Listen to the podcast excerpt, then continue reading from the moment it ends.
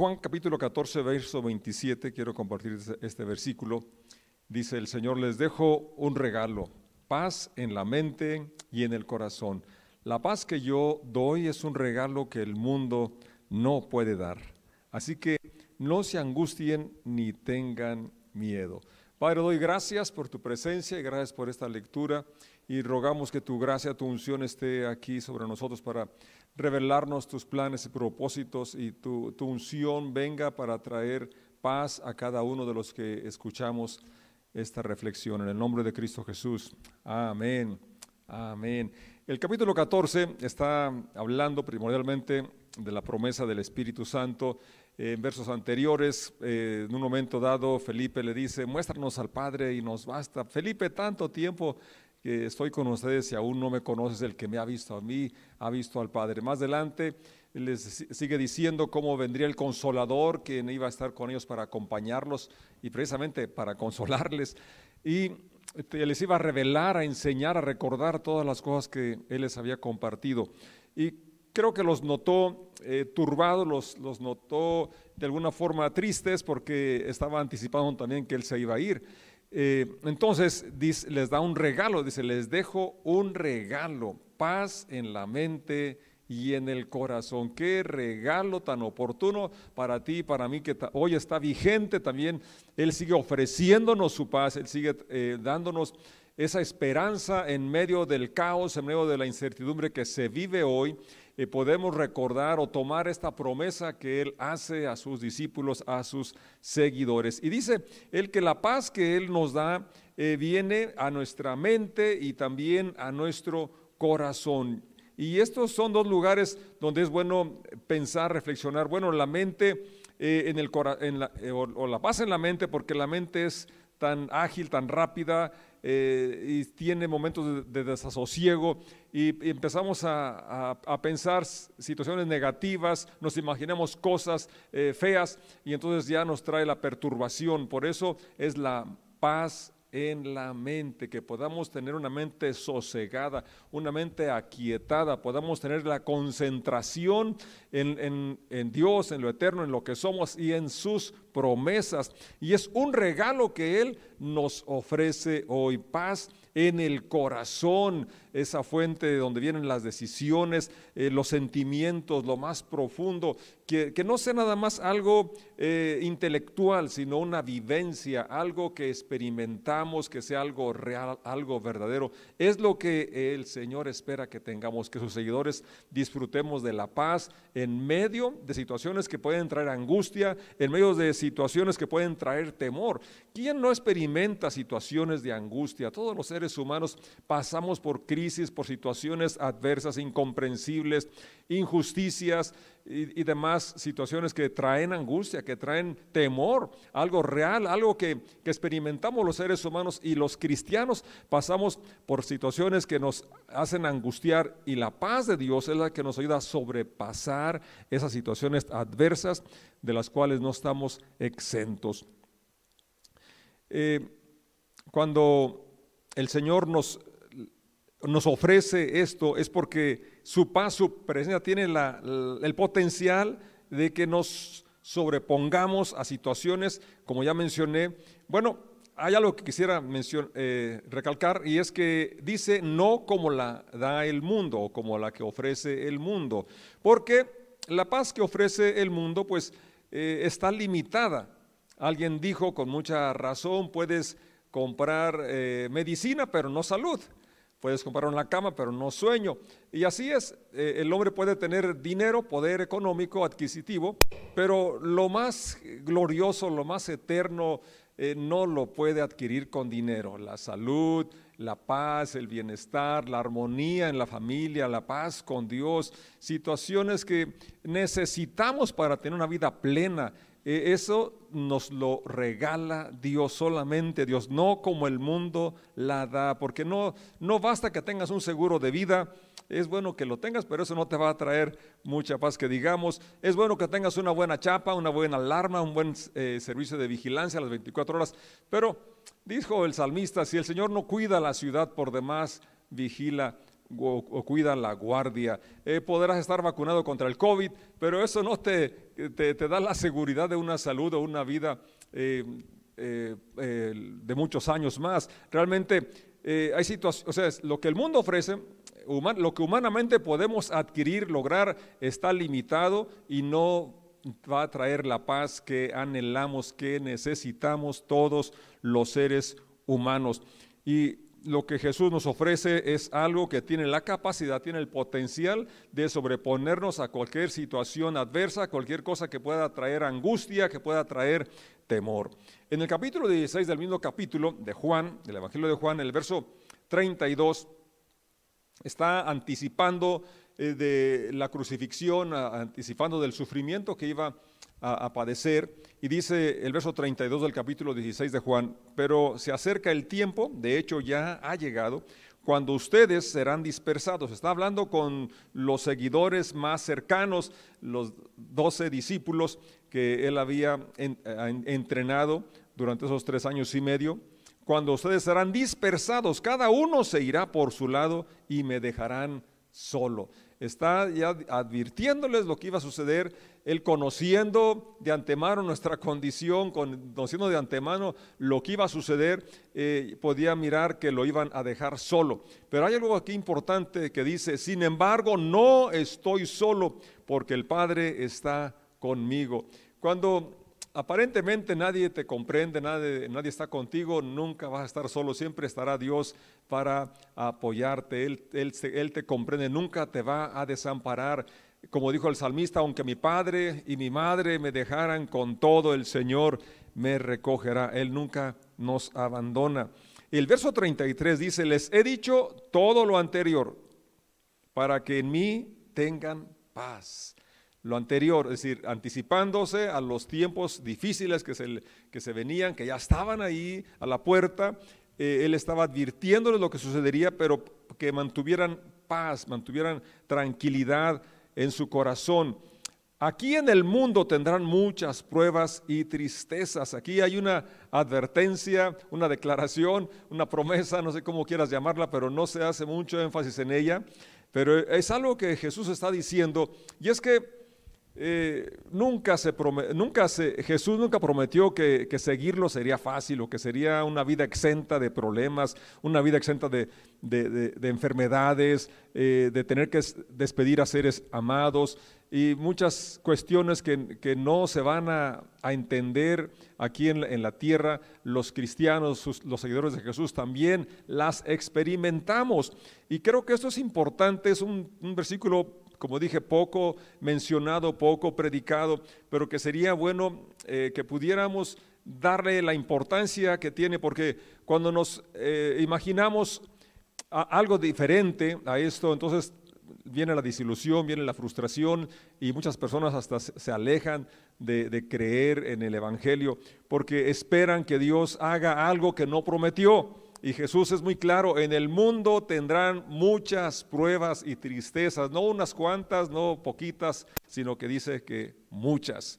Pero no termina ahí, el versículo dice, pero anímense, porque yo he vencido al mundo. La vida de Jesús aquí en, la tierra no fue, no fue el Calvario todo el tiempo, no fue, no fue Getsemaní, no fue agonía todo el tiempo. Pasó muy buenos tiempos, eh, disfrutó de, la vida con, sus, con, sus, amigos, con su familia. Eh, y el, llegado el momento, él enfrentó la muerte, enfrentó el sufrimiento, porque él dijo, para eso, para esto he venido. Y como seguidores de Jesús no, no es la vida su puro sufrimiento, no es la vida puros problemas, no es la vida puras aflicciones o puras tristezas. Sí tiene tristezas y muchas, sí tiene pruebas y muchas, pero no es todo el tiempo pruebas y no es todo el tiempo luchas y, o tristezas. Y la, y la palabra de Jesús es muy clara, anímense, yo he vencido al mundo.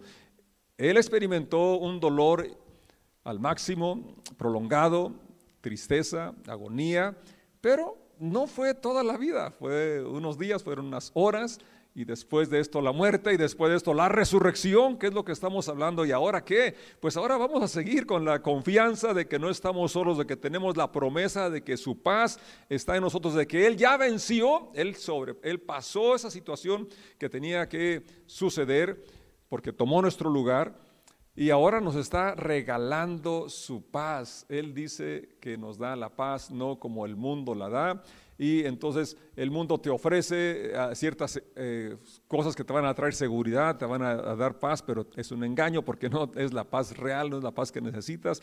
Y también a veces el Evangelio, eh, no el Evangelio, sino promesas de que Dios no ha hecho. Yo recuerdo, yo mismo hice quizás esa oferta mal, ese mal evangelio, decir, conviértete a Cristo y se te acaban los problemas. No sé si alguien eh, te prometió eso, alguna vez tú mismo lo, ofreciste. Ven a Cristo, entrégate a Cristo, sírvele a Dios y se te acaban los problemas. Cuando es todo lo contrario, se vienen más problemas, pero en medio de los problemas somos más que vencedores porque estamos con el ánimo, con la confianza, con la presencia de Dios que nos ayuda a sobreponernos a cualquier situación adversa. Y dice Juan capítulo 20, verso 19, hablando de la resurrección, cómo eh, había una turbación en ellos, ya se les, les había anticipado el Señor que lo iban, iban a dejar solo. Y en la resurrección, dice el verso 19 del capítulo 20, ese domingo al atardecer, los discípulos estaban reunidos con las puertas bien cerradas porque tenían miedo. Habían mirado lo que sucedió con el Mesías, con el Maestro, y ellos con razón tenían miedo. Conocían cómo eran los líderes judíos. De pronto Jesús estaba de pie en medio de ellos. ¿Y cuál fue el saludo? ¿Cómo se presenta? La paz sea con ustedes. Ya les había dado el regalo, les había dicho que Él se las daba, no como la que el mundo da. Y ahora ellos se sentían, eh, obviamente se sentían mal porque habían dejado al Señor y ahora tenían miedo, estaban escondidos y necesitaban esa confirmación de parte del Señor eh, que Él no los estaba condenando, que Él estaba ahí para quitar el miedo, que Él estaba ahí para devolverles paz y por eso les dice paz, la paz sea con ustedes. La paz que Él les ofrecía, aquí estaba ahora Él diciendo, yo ya vencí a la muerte, ya vencí y aquí estoy para hacerlos también vencedores. Y dice el versículo siguiente, verso 20, mientras hablaba, les mostró las heridas de sus manos y su costado. Ellos se llenaron de alegría cuando vieron al Señor. Verso 21, una vez más les digo, eh, la repetición nos llama mucho la atención. Es decir, eh, ¿por qué vuelve a decir paz? La paz sea con ustedes. Si ya les había saludado así cuando, cuando recién llega, bueno, que quería que estuviera bien claro en ellos que Él no estaba ahí para señalarles su, incredulidad o, su temor porque estaban, habían estado angustiados o estaban angustiados, Él estaba ahí para darles paz. Y hoy el Señor está contigo, viene y te habla y te dice, la paz sea contigo, te doy, te regalo mi paz, no como la que el mundo da, sino una paz real, una paz en el corazón, una paz en tu mente. Y luego dice el verso 21, como el Padre me envió a mí, yo los envío a ustedes. Y no iban a ir solos, sino que el Señor iba a acompañarlos porque Él es nuestra paz. Entonces, eh, el, verso 26 más adelante nos habla, ocho días después los discípulos estaban juntos de nuevo y esta vez Tomás se encontraba con ellos, las puertas estaban bien cerradas, pero de pronto, igual que antes, Jesús estaba de pie en medio de ellos. ¿Y qué les dijo? La paz sea con ustedes. En este, en este libro, en este último capítulo, tres veces Él saluda y Él les dice, la paz sea con ustedes. Y esa es mi oración, que la paz de Jesús gobierne tu corazón y en medio de los problemas, de las dificultades que estés enfrentando, puedas recordar las promesas del Señor en el mundo, tendrás aflicción, pero confía, yo he vencido. Tendremos eh, momentos de tristeza, de preocupación y cómo no, hay momentos que que, sí nos, nos, gana. Eh, pudiéramos dudar, pudiéramos sentirnos agobiados, abrumados, pero aquí está el Señor resucitado para que recibamos su paz que nos está ofreciendo. Él nos regala la paz, pero su paz tuvo un alto precio. Isaías 53 menciona el versículo 5. Él fue traspasado por nuestras rebeliones y aplastado por nuestros pecados. Fue golpeado para que nosotros tuviéramos, estuviéramos en paz. Fue azotado para que pudiéramos ser sanados. En la Reina Valera dice, el castigo de nuestra paz fue sobre él. Cuando hay cierta desaveniencia entre personas, y sobre todo si es matrimonio, yo les recuerdo, el castigo de nuestra paz ya lo sufrió el Señor. Ustedes pueden vivir en paz porque servimos al príncipe de paz. Entonces es importante recordar que cuando hay un altercado, cuando no nos sentimos bien con Dios, con nosotros mismos o con otra persona, que ya se pagó un alto precio para que vivamos en paz. Eh, Romanos en su capítulo 4, verso 25, dice, el cual, hablando de Jesucristo, fue entregado a la muerte por causa de nuestros pecados y resucitado para hacernos justos a los ojos de Dios. Y el capítulo 5, verso 1, continuando con el mismo desarrollo del tema, Pablo dice, por lo tanto, o sea, debido a lo que ya se realizó, debido a lo que Jesús ya pagó el, el precio, el castigo de nuestra paz, por lo tanto, ya que fuimos hechos justos a los ojos de Dios por medio de la fe, tenemos paz con Dios.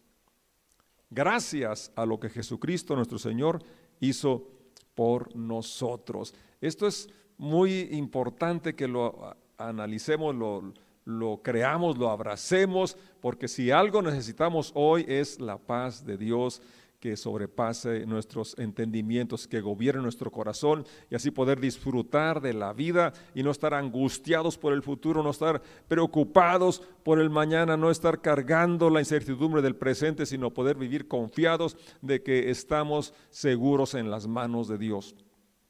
El verso 10 del capítulo 5 de Romanos dice, pues como nuestra amistad con Dios quedó restablecida por la muerte de su Hijo cuando todavía éramos sus enemigos, con toda seguridad seremos salvos por la vida de su Hijo. Así que ahora podemos alegrarnos por nuestra nueva y maravillosa relación con Dios gracias a que nuestro Señor Jesucristo nos hizo amigos de Dios. Esto es lo que trae la paz que nos ofrece Jesús, saber que estamos en paz con Dios. Si estamos en, paz con Dios, podemos estar en paz con nosotros mismos y podemos estar en paz con los que nos rodean. Y luego podemos enfrentar lo que venga sabiendo que Jesucristo sufrió, que Él es nuestro maestro, nuestro ejemplo. En la primera carta de Pedro, en su capítulo 4, verso 1, Él escribe, por lo tanto, ya que Cristo sufrió dolor en su cuerpo, ustedes prepárense es algo que no nos gusta leer, no nos gusta, eh, no quisiéramos sufrir, no queremos sufrir, le, oímos al, al dolor, pero Pedro no puede ser más claro y dice, prepárense adoptando la misma actitud que tuvo él y estén listos para sufrir también. Pues si han sufrido físicamente por Cristo, han terminado con el pecado. Entonces es muy claro, si tenemos victoria, Jesús ha vencido, Él está con nosotros, pero eso no nos exime de la problemática de, esta vida, ah, nuestra naturaleza y el mundo afectado por el egoísmo, eh, la maldición por, el pecado, por la caída. Entonces nos afecta la muerte, nos afecta la enfermedad, pero podemos ser más que vencedores cuando tenemos la actitud que tuvo Cristo. Y Pedro nos dice que nos preparemos, es decir, que no eh, nos sorprendamos. Es más, el verso 12 del mismo capítulo, Pedro dice, queridos amigos, no se sorprendan de las pruebas de fuego por las que están atravesando, como si algo extraño les sucediera. En cambio, alégrense mucho, porque estas pruebas los hacen ser participantes con Cristo de su sufrimiento, para que tengan la inmensa alegría de ver su gloria cuando sea revelada a todo el mundo. Entonces, eh, yo espero que tú puedas abrazar la paz de Jesucristo y no estés eh, esperando eh, tener una vida aquí ajena de problemas, ajena de sufrimientos. Eso no se ve en los seguidores de Jesús, al menos los registros que tenemos en la Biblia. Ve cualquier hombre o mujer que sirvieron, enfrentaron muchos problemas, pero en medio de los problemas pudieron tener victoria porque tenían la misma actitud que tuvo Cristo. Cuando llegó el momento del Calvario, el momento del sufrimiento, dice eh, la Escritura que Él enfrentó, afirmó su rostro con una determinación, caminó hacia aquellas, aquel, aquel momento, porque sabía que no iba a estar todo el tiempo en la cruz, no iba a estar todo el tiempo siendo azotado, sino que tenía una razón por la que sufrir y también tenía un tiempo eh, breve y que después de esto se levantaría, dice, sueltos los dolores de la muerte.